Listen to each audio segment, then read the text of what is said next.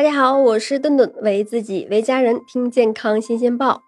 那我们之前提到过，这个肉罐头类的食品呀，它的含有这个大量的防腐剂，其中呀，硝酸盐物质更是在人体内形成致癌物亚硝胺，那会使得这个患癌风险增加。所以呀，在我们的生活中，其实已经尽量避免去使用肉罐头了。但是易拉罐装的汽水呀、啤酒呀。好，餐桌上却是十分常见的。那它们和肉罐头有一个共同特点，都是使用到这个金属罐这类包装。如果呀，我们今天来讲的不是罐头里装了什么，正是罐头外面这层包装中藏着的健康隐患。我们平时喝的这个罐装可乐、啤酒用的都是这个铝罐包装。那还记得小时候总是拿着吸铁石去贴喝完的这个？饮料罐子吗？贴不上的就是可以用来卖给收废品的大爷换零花钱。那铝呀这种材料，除了成本低以外呢，它的延展性呀也比较好，所以呢通常会装可乐、啤酒这种有气的碳酸饮料。那可是呢，碳酸饮料会跟铝发生反应，导致这个易拉罐中的铝离子被分离出来，进入这个饮料中。被我们所摄入，世界卫生组织已经将铝呀确定为这个食品污染物。有研究发现，铝罐饮料相当于其他包装饮料中的铝的含量要高出三到六倍。那铝呢，到迄今为止都是没有资料可以证明它是我们身体必需的微量元素。所以，我们吃进去的铝呀，大部分都会沉淀在肝脏、肾脏、骨骼、脑等的部位。其中，骨骼和脑部都是铝最常光顾的器官，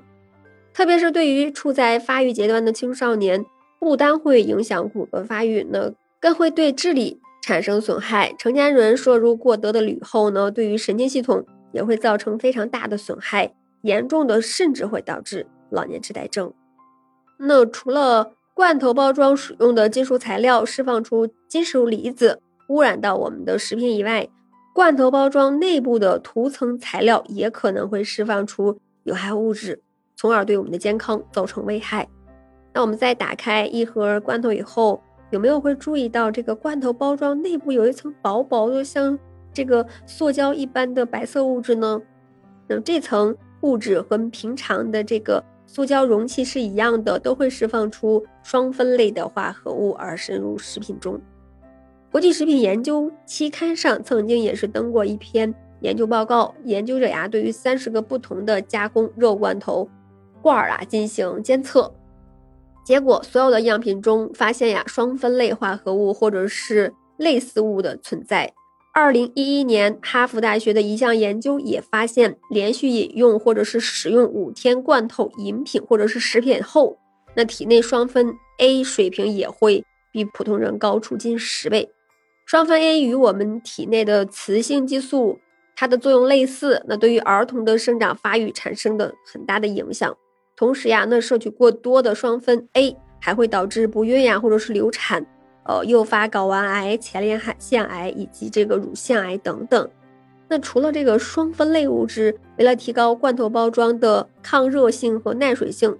三聚氰胺也经常会被用于罐头包装的涂料中。有研究人员对于欧洲市场中的多个罐头的内部涂层和这个瓶盖进行了测试，结果发现确实有释放三聚氰胺的出现。三聚氰胺可以说百害无一利，最常见的影响就是导致肾以及泌尿系统的结石。那经过我们上述的讲的内容，相信大家对于这个罐头包装的危害都已经了解不少了。那对于如何避开摄入这类有害的成分呢？最简单、最有效的方法就是不购买哪类包装的食品。那或者说，有些这个罐头食品会在包装上明确的标注不含 BPA，也就是说不含双酚 A 这种字样。那选购这类产品呀，也可以降低一些风险。那对于我们生活中与这个食品相接触的餐具，我们一定要慎重选择。